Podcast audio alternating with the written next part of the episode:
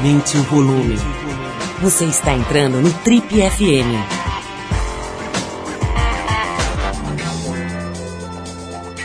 Oi, eu sou o Paulo Lima e a gente começa agora mais uma edição do Trip FM, que é o programa de rádio da revista Trip. Já são mais de 32 anos no rádio brasileiro. Bom, e na edição de hoje a conversa é com o secretário de Cultura da cidade de São Paulo, André Sturme. Há muitos anos o André está envolvido com a cena cultural de São Paulo. Ele resgatou, por exemplo, o Cine Belas Artes, um marco importante do cinema da capital paulista, que estava fadado ao fechamento definitivo. Ele também fez um resgate muito importante no MIS, Museu da Imagem e do Som, que passou de um centro meio abandonado a um dos destinos de arte mais visitados da cidade. Ok, o André Sturm vem contar um pouco sobre o novo desafio dele à frente da área de cultura de uma cidade tão grande e complexa como São Paulo. Claro que ele fala também sobre esses casos de sucesso que eu citei e também sobre polêmicas na qual ele se viu envolvido é, desde o início aí da gestão dele ao lado do novo prefeito de São Paulo, João Dória Júnior.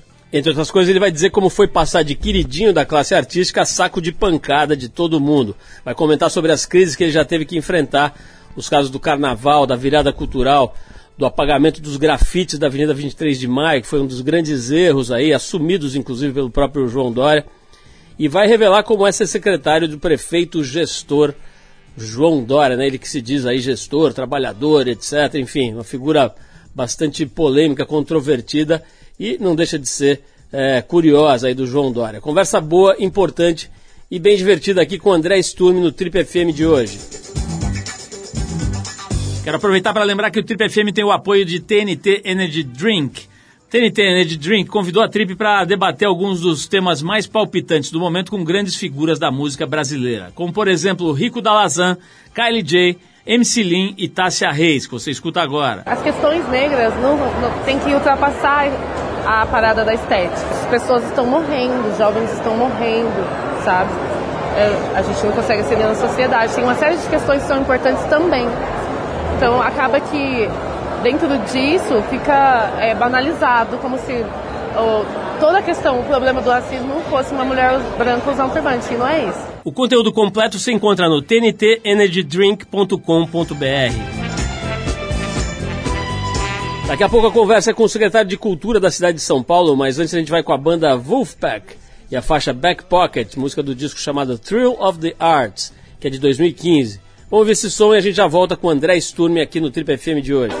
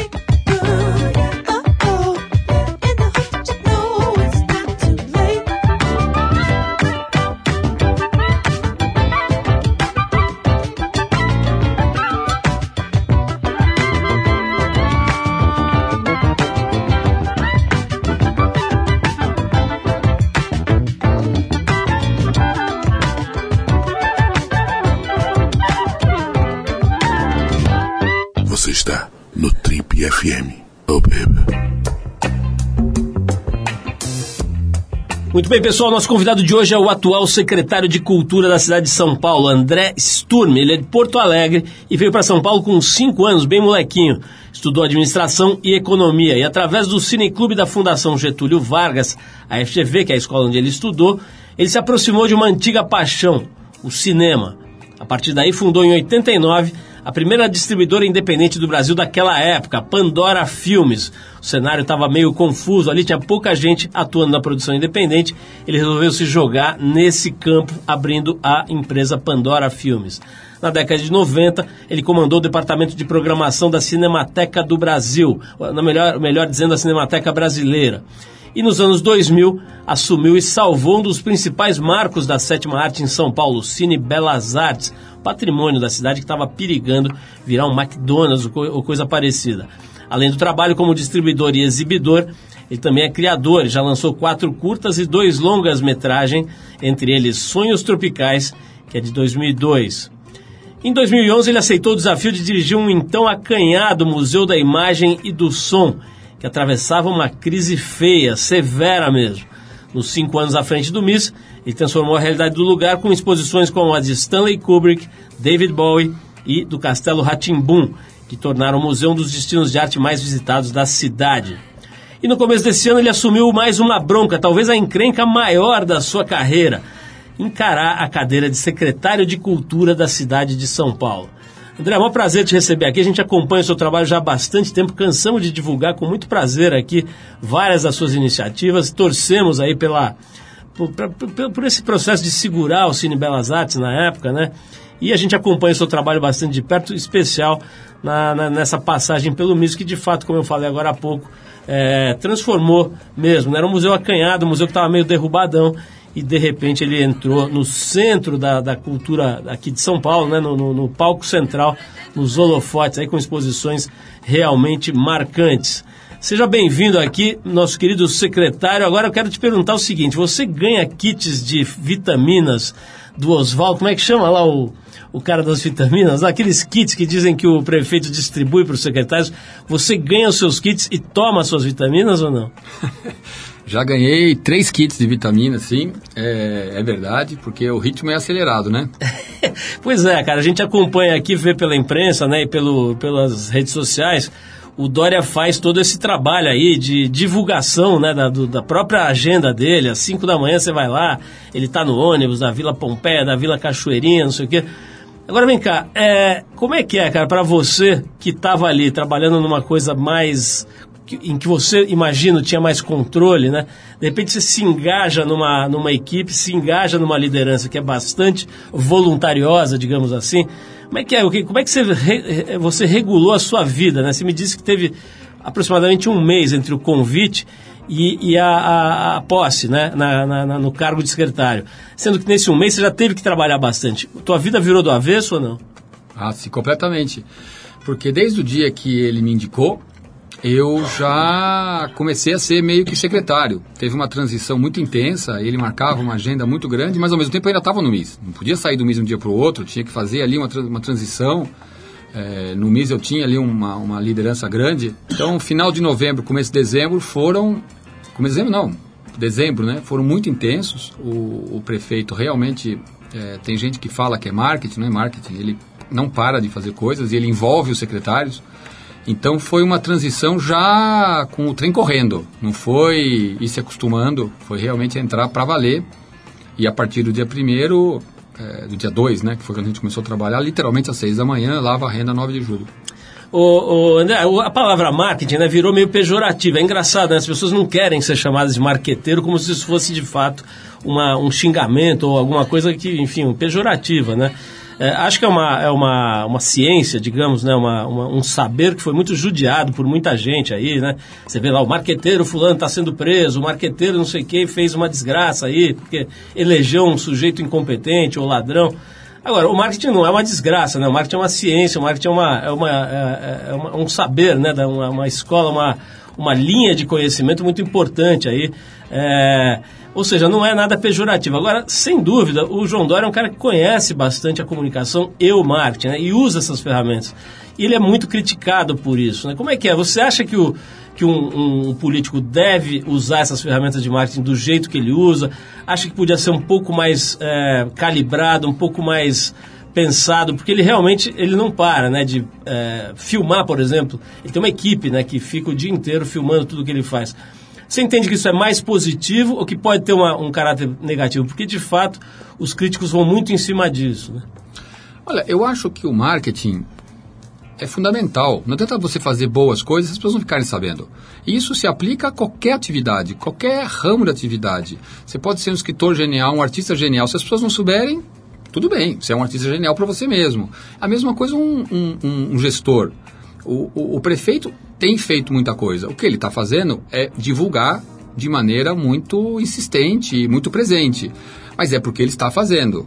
Eu acho que o marketing não faz milagres. Não adianta você querer fazer o melhor marketing no mundo se não tiver um produto para entregar. Você pode até enganar um pouco as pessoas. Tem aquela frase famosa já, muito antiga, que é: você engana muita gente por um tempo, pouca gente por muito tempo, mas você não engana todo mundo o tempo todo. Então não há marketing que sustente um produto que não existe, né? Haja vista alguns marqueteiros que elegeram pessoas que depois, quando elas não correspondem, geram crises, geram situações ruins. Então, o marketing até pode ajudar, mas sem um produto forte, ele não vai resistir no tempo. Agora, André, um cara que conhece tanta comunicação, né, ou pelo menos que, que demonstra aí ter um, bastante intimidade com as ferramentas de comunicação, de marketing, de propaganda e tal, como é que ele deu essa vacilada com a coisa do grafite, né? Que ele mesmo já reconhece como um grande erro da sua gestão aí nesse primeiro trimestre, né?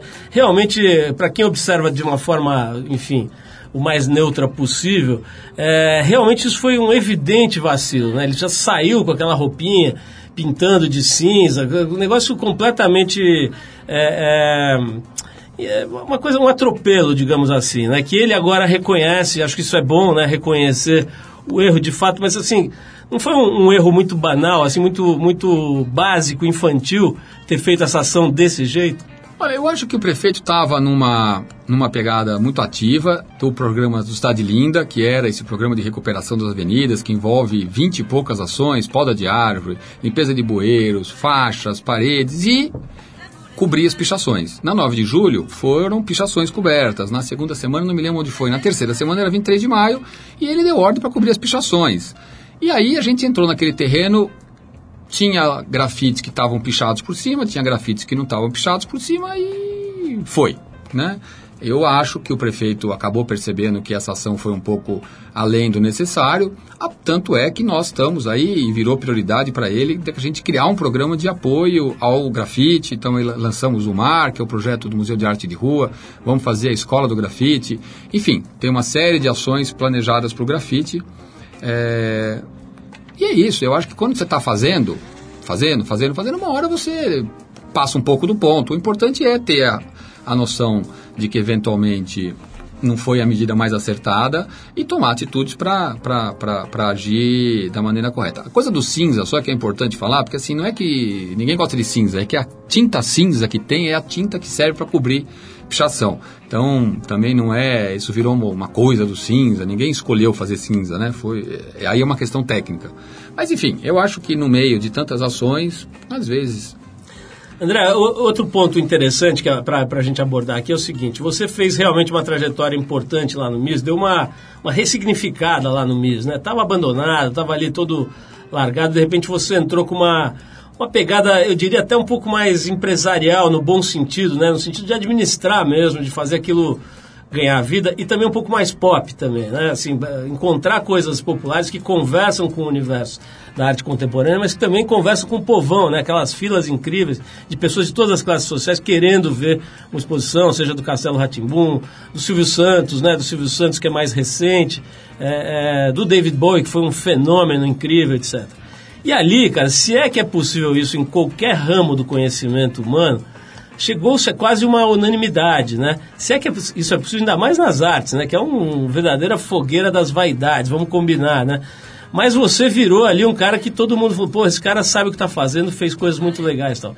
De repente você entra num barco, por mais que, que possa ter, é, estar fazendo coisas relevantes, etc., é criticado dia e noite, né? Basicamente, existe toda uma, uma, uma parcela da população que não gosta daquele partido, não gosta desse tipo de atuação e não gosta é, dessa figura que é o, o, o João Dória.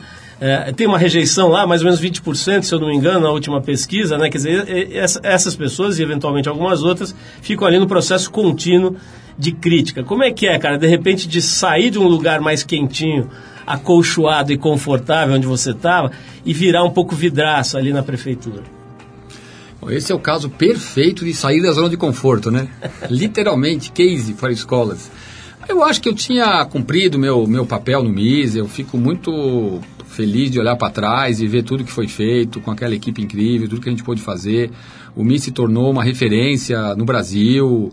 É, a gente recebia, ainda recebe o MIS, claro, mas eu cheguei a receber visita de gente do mundo inteiro querendo propor coisas para parcerias, exposições, querendo saber. A gente influenciou a museologia do país com o que a gente fez lá, uma série de medidas. Então, é, literalmente, eu, eu realmente fiquei feliz com o convite porque me propôs sair de um lugar onde eu já tinha alcançado um patamar muito bacana, e você tem razão. Eu às vezes penso nisso, falo, pô, todo mundo gostava de mim. E agora é pancada dia sim, dia também.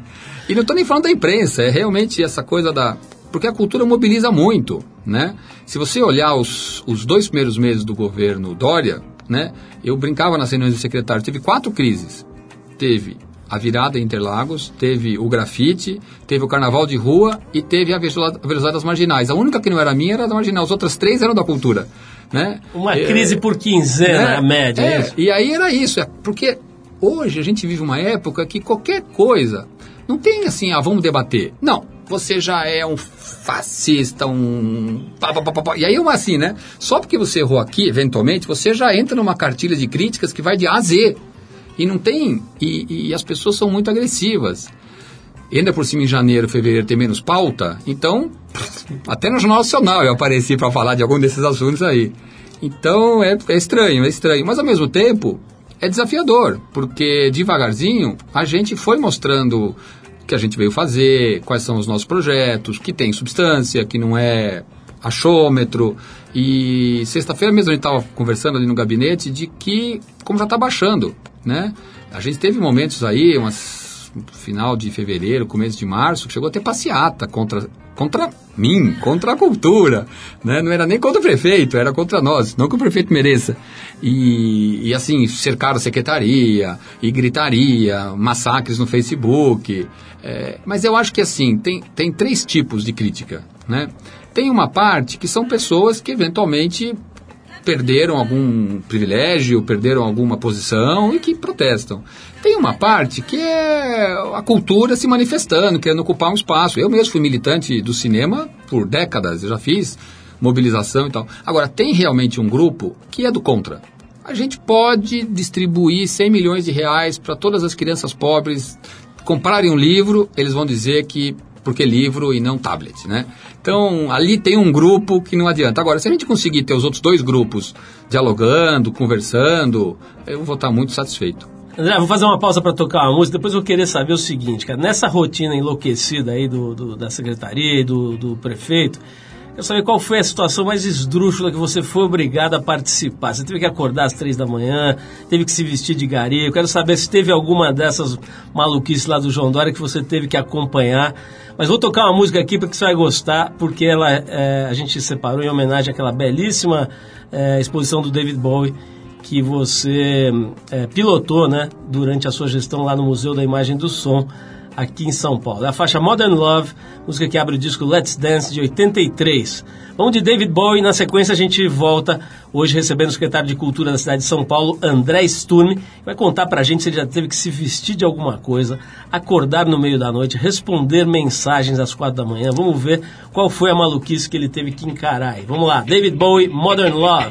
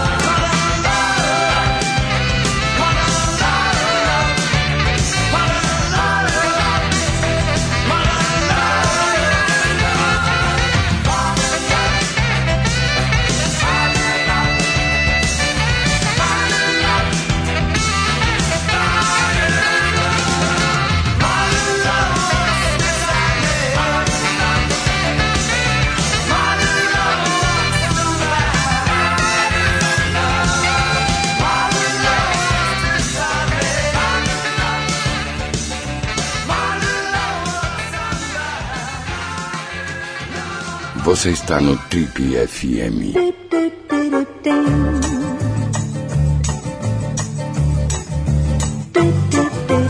Legal, pessoal, estamos de volta. Esse é o programa de rádio da revista Trip. Hoje recebendo o secretário de Cultura da cidade de São Paulo, André Sturm. Ele já esteve à frente de várias empreitadas importantes, inclusive a, o comando do Museu da Imagem do Som aqui em São Paulo.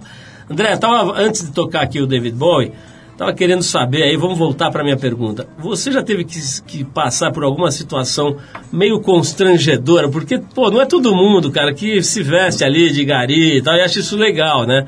Mas também, pô, você tem lá o teu chefe, o cara se veste, você tem que se vestir.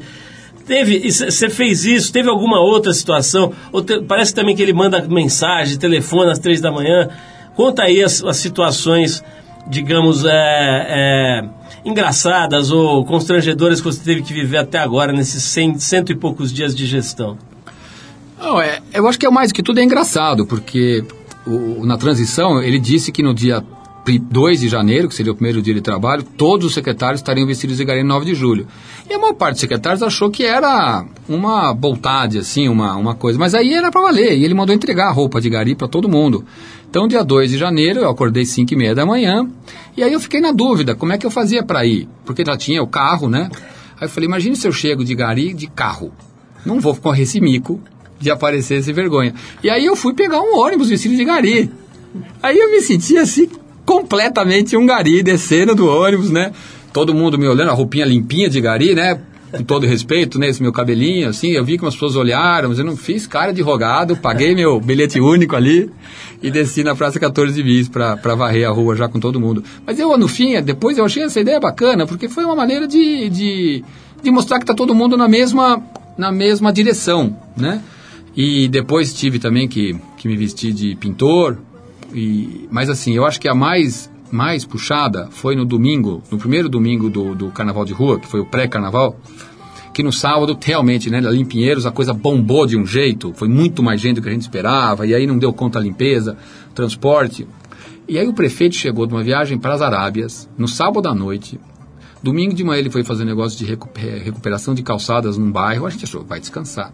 Três da tarde chega o aviso, dez e meia da noite, um Lago da Batata para varrer a Faria Lima.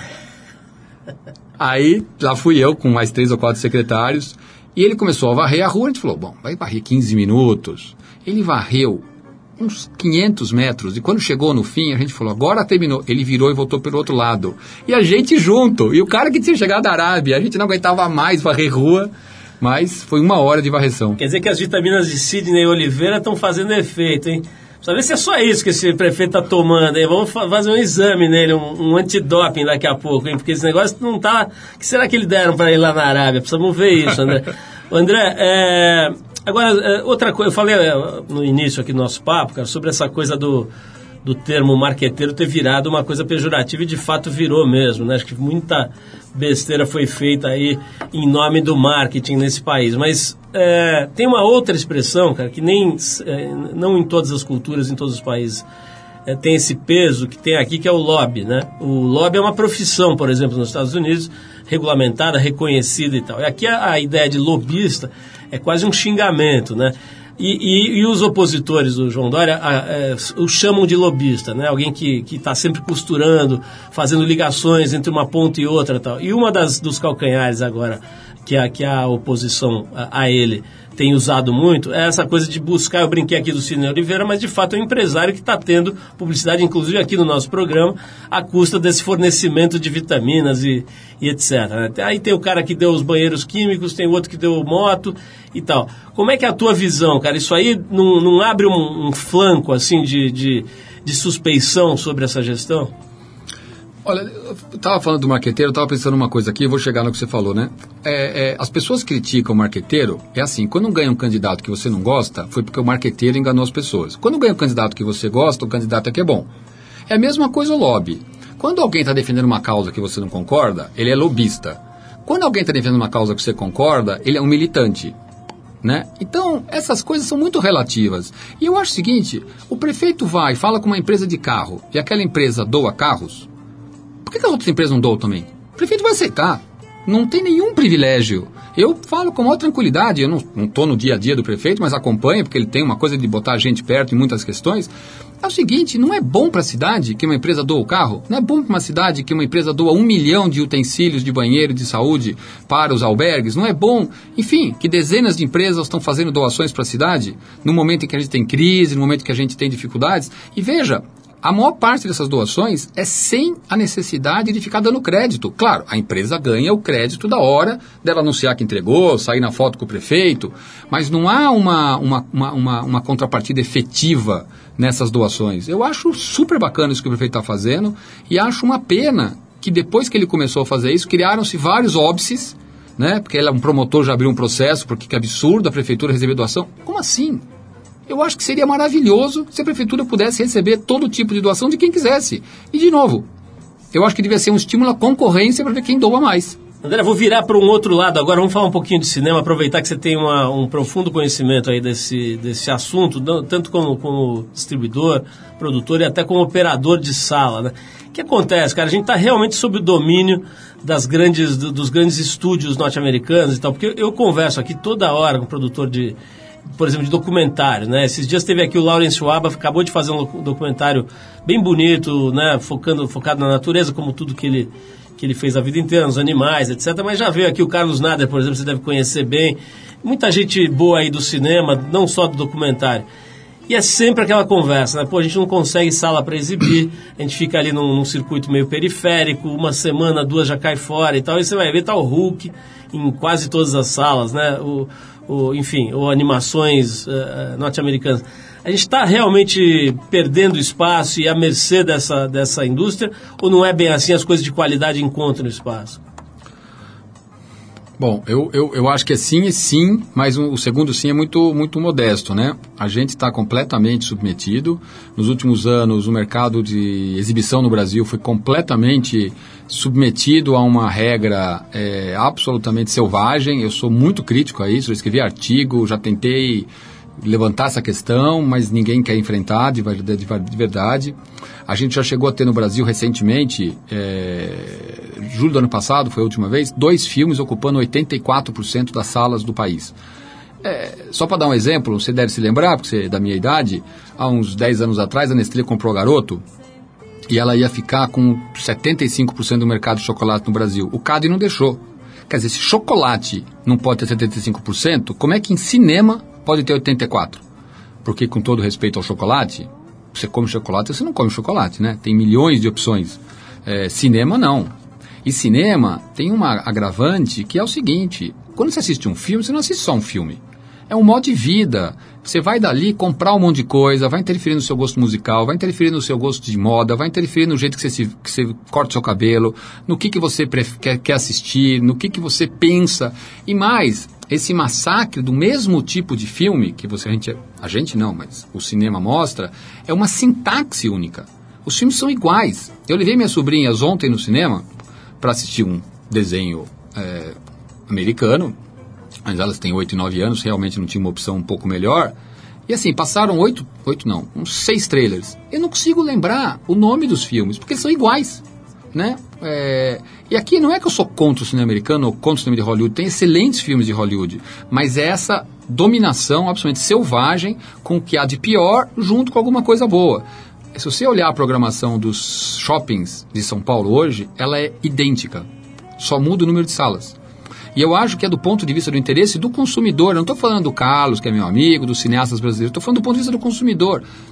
Esse fim de semana não aconteceu isso, mas é muito comum você ir num, num, num multiplex que tem 10 salas e ter quatro filmes passando. Você não tem escapatória. Você tem que ver aquele filme, né? Eu acho isso muito ruim do ponto de vista cultural, do ponto de vista industrial. O país perde uma fortuna de dinheiro com isso, e não só do ponto de vista do dinheiro que ele não faz com os filmes brasileiros, mas com tudo que é vendido junto com um filme americano desta linguagem hollywoodiana massacrante. Né? Eu acho que o governo brasileiro, o Estado brasileiro, tinha que tomar uma medida para impedir é, essa questão, porque daqui a 10 anos as crianças brasileiras não vão conseguir assistir outro tipo de filme. Quando as pessoas tiverem 15 anos, 20 anos. Não vão mais conseguir. André, vamos fazer mais uma pausa para ouvir uma música, a gente já volta para falar com você. Eu vou querer saber sua opinião sobre várias questões aí que estão debaixo da tua secretaria.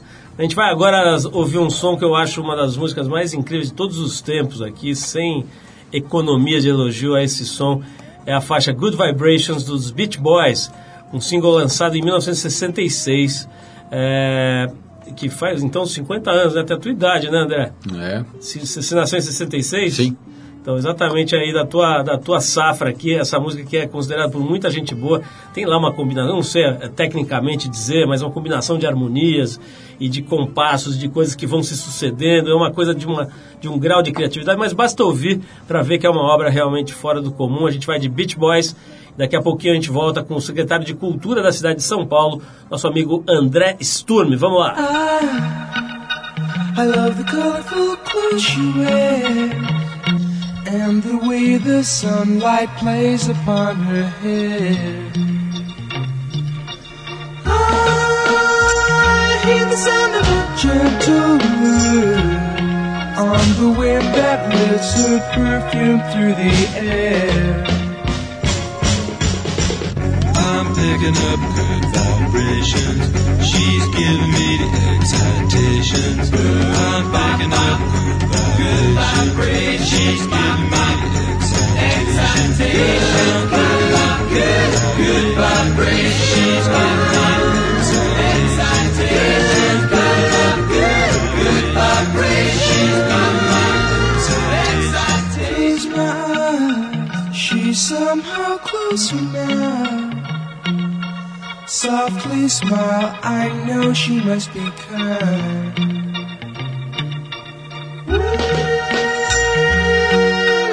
In her eyes, she goes with me to a blossom room. I'm picking up good vibrations. She's giving me the excitations. I'm picking up good vibrations. She's giving me the excitations. Good, good vibrations.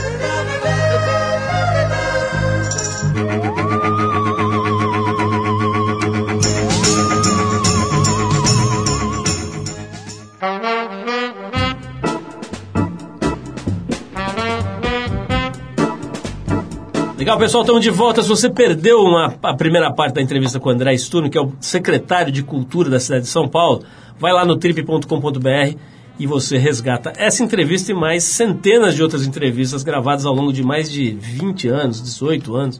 Sei lá, tem entrevista da pau lá para você baixar e ouvir. Inclusive essa aqui que a gente está fazendo com o André Sturm. André, antes da gente fazer a pausa aqui, estava te perguntando sobre essa coisa das demandas, né, cara? Deve ser um negócio gigantesco, porque é uma cidade, bicho, que é bem louca, né, cara? Tem de tudo aqui, muito equipamento de cultura, muito equipamento público. Talvez não tantos quanto você gostaria de ter, ou qualquer cidadão gostaria de ter, mas tem coisa para dedéu, né? E muita reivindicação, imagino, né? Como eu falei aí, gente, sei lá, de tudo que é bairro, do mais pobre da periferia ao mais marajá que está lá no MASP, ou enfim, outros museus importantes, né? E que devem ficar pleiteando, reivindicando.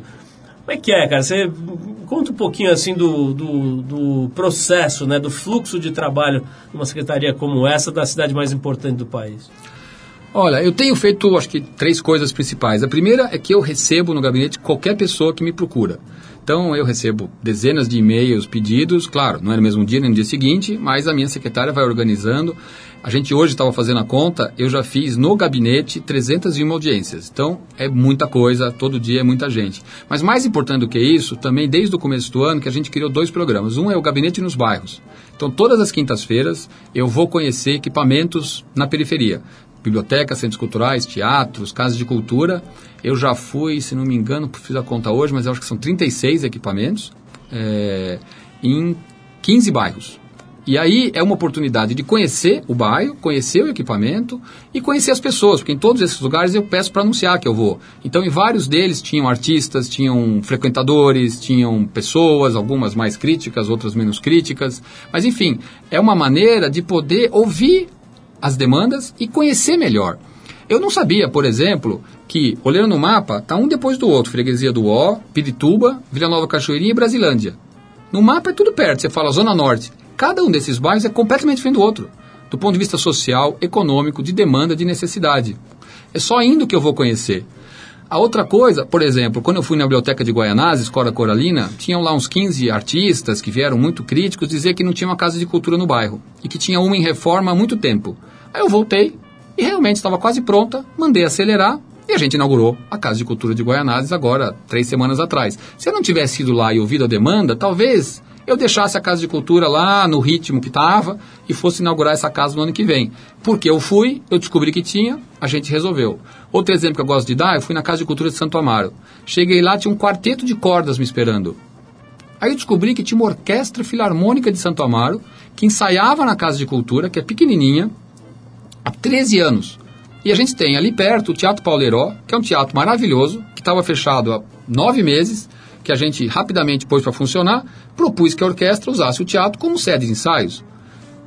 Eles estão felicíssimos, era o sonho da vida deles poder tocar no Pauleiró. Então, assim, coisas que não custaram nada e que mudaram a situação da região. A gente inaugurou o Teatro Pauleiró, reinaugurou, né? Reabriu com um concerto da Orquestra Filarmônica Santo Amaro. Tinham 450 pessoas dentro do teatro e 500 fora, querendo Mas, entrar. é, por que, que isso não aconteceu antes? É total falta de visão? O que, que é? Eu acho que talvez ficar demais no gabinete, demais pensando na política de uma maneira muito grande e não, e não cuidar do arroz com feijão. Porque é, eu, eu, eu gosto de dizer assim, eu, eu espero não inaugurar muita coisa. Eu quero pôr para funcionar o que tem. Então é isso, tinha uma casa de cultura quase pronta, faltava um pouquinho para inaugurar. A gente fez. O Pauleiró estava fechado há nove meses. Faltava uma manta asfáltica numa caixa de energia. Dois pedreiros e uma semana resolveram o problema. Então, às vezes, é você ir olhar e botar para resolver. Outra coisa que a gente fez foram os encontros, secretaria escuta. Então, uma vez por semana, a gente fazia de maneira aberta, não no gabinete, só com algumas lideranças. A gente ouvia o hip hop, tinha 250 pessoas, depois fizemos com a dança, tinham 400 pessoas, fizemos, fizemos com o teatro, tinha 700 pessoas. Fizemos com, enfim, música, o circo. Então também você ouve as demandas, claro, vai um monte de gente que vai lá para xingar, para reclamar, para gritar. Mas tem gente que vai e fala coisas interessantes. Aí você vai aprendendo. Eu me lembro que na reunião do hip hop, quando a gente marcou, eu falei, bom, vamos fazer aqui no auditório da secretaria, que tem 120 lugares. Quando eu entrei no auditório, estava totalmente tomado, gente de pé, e aí reclamaram que era uma ofensa ao hip hop, fazer um lugar tão pequeno. E a primeira coisa que eu falei foi, desculpa, eu não conhecia o movimento hip hop. Estou conhecendo aqui hoje. Então, a gente tem que ter noção de que por mais que eu me ache um cara super inteligente, o melhor secretário da cultura que podia ter sido escolhido, gente, eu não sei nada. É, tem muito a aprender. Eu duvido que tenha uma pessoa em São Paulo que não seja candidato que possa dizer que conhece todos os bairros da cidade. Eu, no final da minha gestão, se eu tiver tempo, eu vou conhecer todos os bairros da cidade de São Paulo. André, esses dias publicou uma- um artigo, o Ricardo Amorim, que é economista, né, já teve aqui algumas vezes. Ele estava fazendo uma espécie de comparativo, cara, falando um pouco da reforma trabalhista, esses assuntos, previdência. Então, ele estava fazendo uma espécie de comparativo de como funcionam as leis sobre esses assuntos, né, ligados à, à legislação de trabalho nos Estados Unidos e aqui no Brasil, né? E é realmente chocante, assim, o, o- o comparativo que ele fez abre os olhos da gente para ver o quanto a gente tem uma legislação equivocada e antiga, enfim, envelhecida, dura. Mas no meio dessa, dessa argumentação toda, ele coloca ali sobre a inexistência da meia entrada lá, né? Aparentemente, pelo que ele está dizendo, aqui, de fato, não me lembro de nunca ter visto isso né, em viagens assim para os Estados Unidos, a- a- o, o advento da meia entrada, né? Qual é a tua visão sobre isso? Existem muitas críticas, existem muita gente, existe muita gente boa que defende, muita gente boa que, que ataca. Qual é a tua visão sobre a, a meia entrada, tendo tocado uh, salas de cinema, tendo e estando agora à frente da secretaria? Você acha isso uma, uma instituição útil ou inútil? Como é que você vê isso?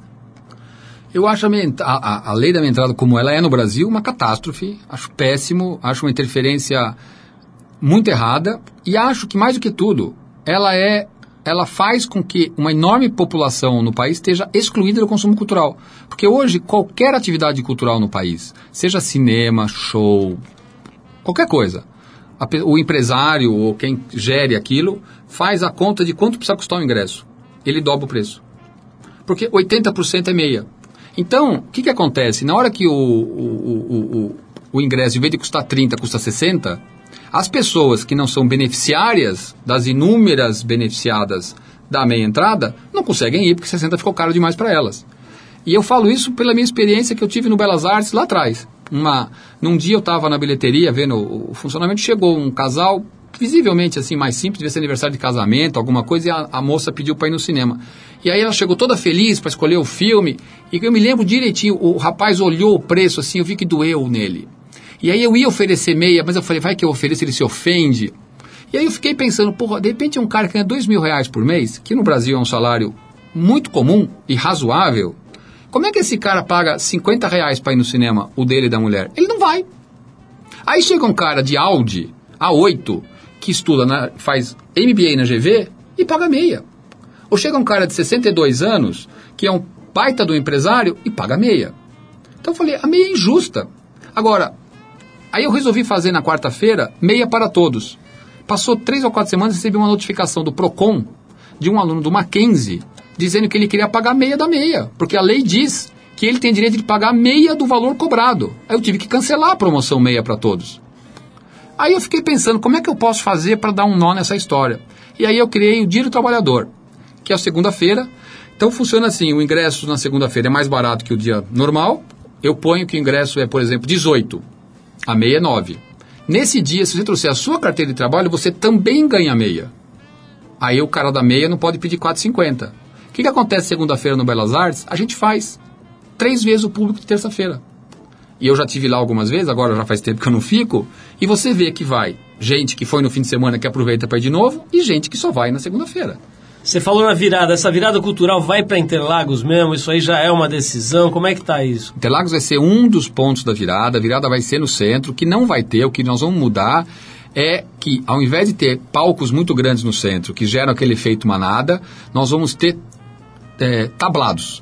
Ou seja, nós vamos ter circuitos com vários tablados, aonde você vai poder encontrar artistas que você não conhece, que são super talentosos, que são super interessantes, que têm até seu público, para que você passeie pelo centro e vá conhecendo diversos artistas. E programação dentro do Teatro Municipal, dentro da biblioteca. Todos os teatros do centro da cidade, nós vamos fazer, já fizemos uma parceria, vão estar incluídos na virada, os teatros da Praça Roosevelt, do Baixo Consolação, Baixo Augusta, enfim, ali para o Lago do Aroche. Então nós vamos ter ali circuitos que vão estar super iluminados para as pessoas poderem passear, uma enorme área de alimentação, muita segurança, e vamos ter é, Interlagos, Sambódromo, Parque do Carmo e mais um local que ainda está para ser definido, onde nós vamos ter palcos maiores e aí sim shows maiores para as pessoas poderem, é, quem quiser, ir para lugares que tem estrutura, que tem uma enorme quantidade de banheiros, de áreas de descanso para as pessoas curtirem. André, Carnaval de Rua de São Paulo foi uma evolução brutal, né? Até outro dia não existia, enfim, já está celebrado aí como um carnaval original, verdadeiro e tudo mais. Por outro lado, o pêndulo vai, né? Vem de um lado que era zero e vai para um lado que talvez esteja excessivo, né? Tem bairros sofrendo. Eu moro num bairro onde tem carna- carnaval de rua e realmente para o morador está complicado. A, a prefeitura já tem uma, uma, uma decisão tomada para o ano que vem. O que, que muda nisso? Olha, eu não, não temos uma decisão tomada. O que a gente tem muito claro é que o carnaval de rua tem dois públicos de interesse. Tem quem quer desfilar, quem quer dançar e quem mora. A gente precisa buscar um equilíbrio melhor nisso. É, com certeza, o que a gente tem claro é de que em áreas residenciais não dá para ter bloco médio. Grande nem pensar. Então, acho que essa é uma mudança que nós já fizemos esse ano na Vila Madalena, que foi tirar os blocos grandes, tanto que na Vila Madalena, que era o grande terror, fluiu super bem, mas em Pinheiros, por exemplo, fluiu mal, né? O centro já foi melhor, então acho que esse é o desafio, é como é que a gente consegue manter aquele bloco que é você e os seus amigos, que realmente tem uma tradição ali, que são 700, 800, 3 mil pessoas, esse bloco tem um vínculo ali com aquela rua, com aquele quarteirão. Esses blocos maiores, que as pessoas se mobilizam, tem patrocínio. Isso não pode ser numa rua onde moram pessoas que têm 10 metros de largura. Então a gente precisa criar lugares para esses blocos desfilarem, para as pessoas se divertirem e quem mora nos lugares. Porque é isso, né? Se chegarem para você e disser que na sua rua, das 3 da tarde às, às, às 6 da tarde tem um bloco, você vai dar uma volta, se você puder às 7 horas voltar, tudo bem. Agora, você chega às 7, a sua rua está entupida, suja, ba- aí não tem graça. Então a gente precisa buscar esse equilíbrio, todo mundo cede um pouquinho e a gente tem um carnaval mais bem sucedido ano que vem. André, muito legal te conhecer, ouvir sobre o teu trabalho e eu quero te parabenizar pelo seguinte, né? É, você não tendo ligação nenhuma com a política partidária, de repente ser convidado para um cargo em que você vai ser cobrado do primeiro dia até o último, criticado, xingado, etc. Quer dizer, arregaçar a manga e ir para lá é o que falta para muita gente, né? Muita gente fica falando aí, na hora H, pula fora, né? Prefere ficar ali no, no camarotezinho jogando pedra. Dizer, então eu acho que é, que é, que é muito uh, notável né, e, e digno dos parabéns aqui da gente. Alguém que sai lá do quentinho, estava lá no museu bacana ali e tal, podendo fazer e desfazer, com muito sucesso, ou mesmo na sua empresa ali, tocando a sua produtora, larga isso e vai para a vida pública, que é um negócio difícil pra caramba, cheio de armadilhas, cheio de, de, de pegadinhas e tal e tenta fazer o melhor possível. A gente está vendo que, que, essa é a tua pegada. Parabéns por essa decisão aí. Vamos torcer para que a sua gestão aí à frente da cultura de São Paulo seja a mais bem sucedida possível, que é isso que a gente espera e a cidade merece. Obrigado, André, pela tua presença. A gente vai encerrar o nosso papo com o André Sturm, que é o, que é o secretário de Cultura da cidade de São Paulo, com o Dr. John. A faixa chama-se Right Place, Wrong Time, que é do disco In the Right Place, de 1973. André, mais uma vez, brigadíssimo pela tua presença aqui. Eu que agradeço, sou seu fã, fico muito contente de ter vindo aqui no programa e espero que a gente possa retribuir a sua confiança e de todo mundo na cidade. Vamos ficar torcendo, vamos ficar fiscalizando, hein? vamos checar esse kit aí. Eu tô achando que esse kit aí do Sidney Oliveira tá com alguma coisinha nova, diferente, que o Dória achou lá na, nos mercados de Abu Dhabi. Eu vou dar uma verificada aqui. André, brinca, brincadeiras à parte, obrigado mais uma vez. E a gente vai tocar esse som aqui do Dr. John, chamado Right Place, Wrong Time. Vamos lá.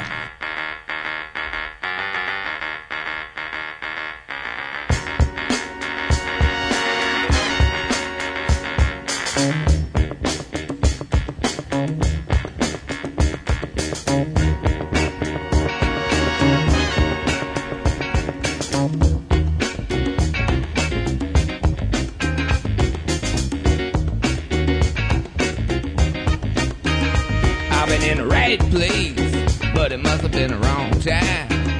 I'd have said the right thing, but it must have used the wrong line. I've been on the right trip, but I must have used the wrong car. Head is in a bad place, and I wonder what's good for. I've been in the right place, but it must have been the wrong time. My head is in a bad place,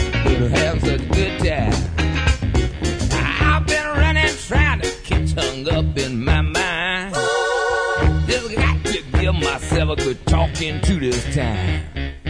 Just need a little brain salad surgery. I got to cue my insecurity. But I've been in the wrong place, but it must have been the right time. I've been in the right place, but it must have been the wrong song. I've been in the right vein, but it seems like a wrong on. Cause I've been in the right world, but it seems like the wrong, wrong, wrong, Thank you.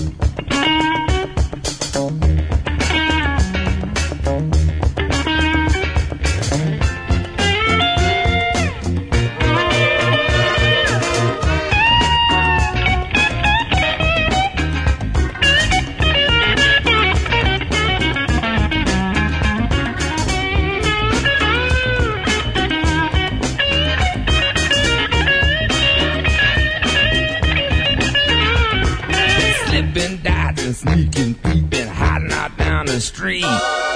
See my life shaking with every who I meet. Root fried confusion is making itself clear.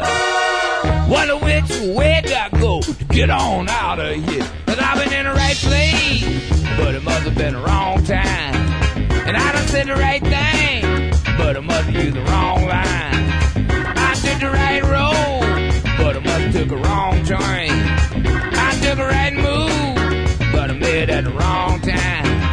I went in the right trip, but I made it in the wrong call.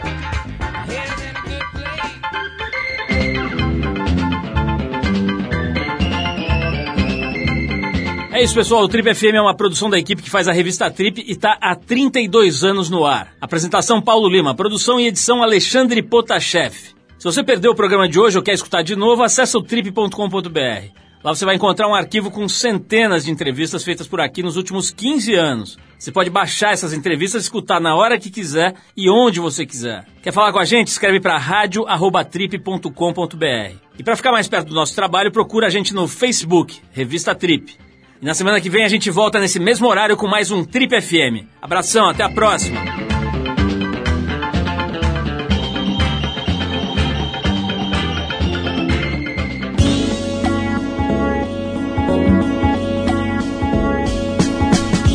Você ouviu Trip FM.